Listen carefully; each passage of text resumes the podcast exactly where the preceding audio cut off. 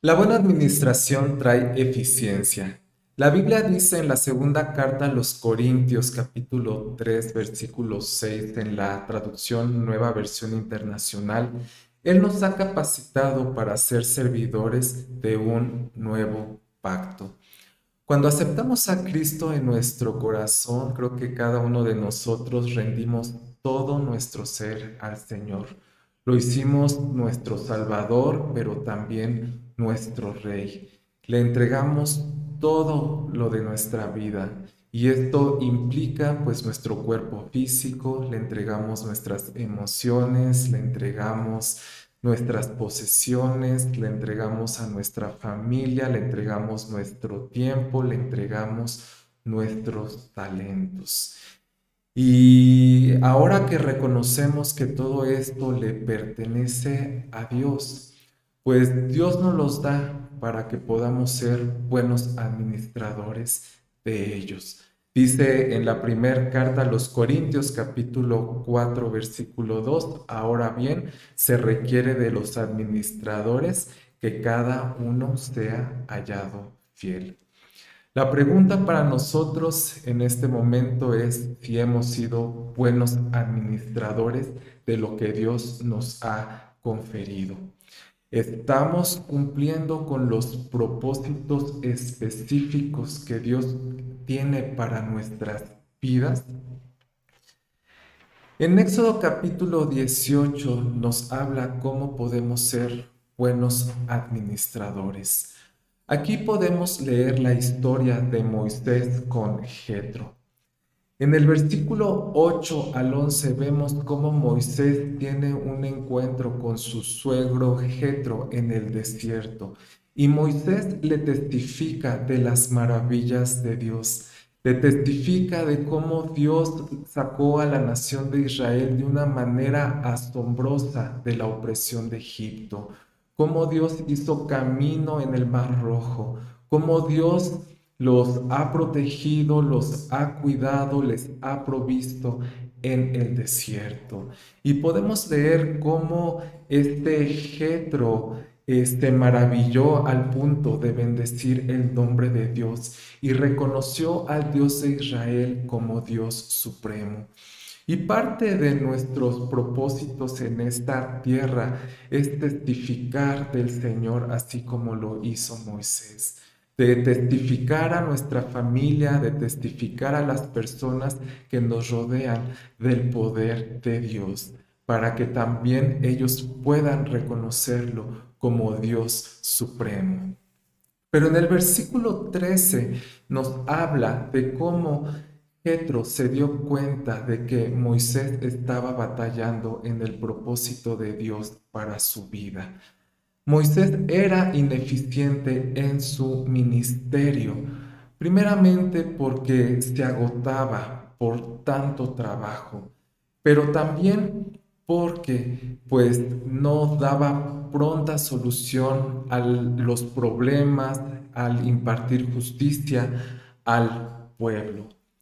Eh, en el versículo 17 y 19 podemos leer cómo Jetro le da eh, un consejo a Moisés y primeramente le dice que no es correcto que él hiciera todo, tanto por el desgaste físico que se acarreaba, pero también porque eso producía ineficiencia, avanzaba muy poco. Por eso también eh, se nos da la solución a ser buenos administradores en el versículo 20 y 23, que es delegar lo no esencial. Y para poder delegar lo no esencial, pues implica la enseñanza. Implica enseñar a otros lo que sabemos para que ellos puedan hacer esta función. El problema que veo en algunos de nosotros es que no queremos pagar eh, el precio de enseñar, porque implica ser pacientes, implica dedicar este tiempo a las personas para enseñarles y para que ellos puedan empezar a desarrollar esos talentos. Muchas veces caemos en ese orgullo de que otras personas no van a poder hacer las labores tan bien como nosotros lo hacemos. Pero el principio de, eh, para enseñar va a ser desgastante, pero al mediano y largo plazo podemos ver los resultados de enseñar a otras personas. En el versículo 24 se nos menciona cómo Moisés tuvo la humildad de escuchar el consejo. Y podemos ver que cuando nosotros eh, nos organizamos, nos, nos volvemos más eficientes en nuestras responsabilidades y en los propósitos que Dios tiene para nuestra vida.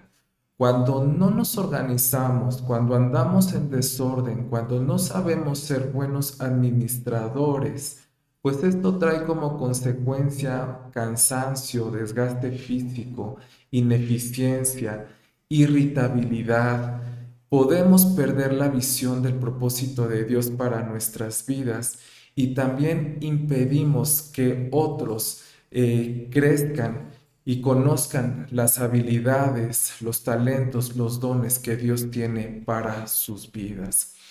Por eso la palabra nos anima a delegar y a enseñar las tareas eh, no esenciales que nosotros tenemos, como por ejemplo en el hogar. Lo justo es que todos los que vivimos o que habitamos bajo el mismo techo colaboremos en las tareas de casa. Un ejemplo, los padres de familia pueden delegar a los niños pequeños el recoger sus juguetes, a los niños mayorcitos se les puede delegar el limpiar su recámara, el lavar eh, platos, vajilla, a los adolescentes, a los jóvenes, ellos tienen ya las capacidades para lavar baños, tienen las capacidades para lavar ya su ropa. Y cuando nosotros les enseñamos y los preparamos también en esta área, podemos ver que a la larga podemos tener mejor eh, calidad de tiempo eh, como familia. En el caso de la iglesia local, por ejemplo, eh, podemos también eh, decidir enseñar a otros a servir al Señor. Eh, imagínense si como iglesia local todos los que nos congregamos sirviéramos, si todos los que nos congregábamos apoyáramos en la obra de Dios, tuviéramos mayor alcance como iglesia. Pero a veces no queremos pagar el precio o de enseñar o de dejarnos enseñar y tener la humildad de ser corregidos para poder eh, servir en la obra de Dios. En nuestros trabajos quizá eh, nos da miedo delegar actividades porque quizá tenemos ese miedo de que otra persona pueda ocupar nuestro lugar.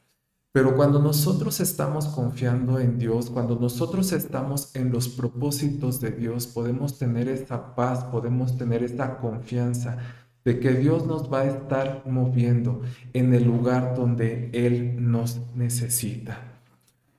En el caso de Israel podemos ver que cuando Moisés aprendió a delegar sus funciones, pues mejoró la calidad en el gobierno del pueblo.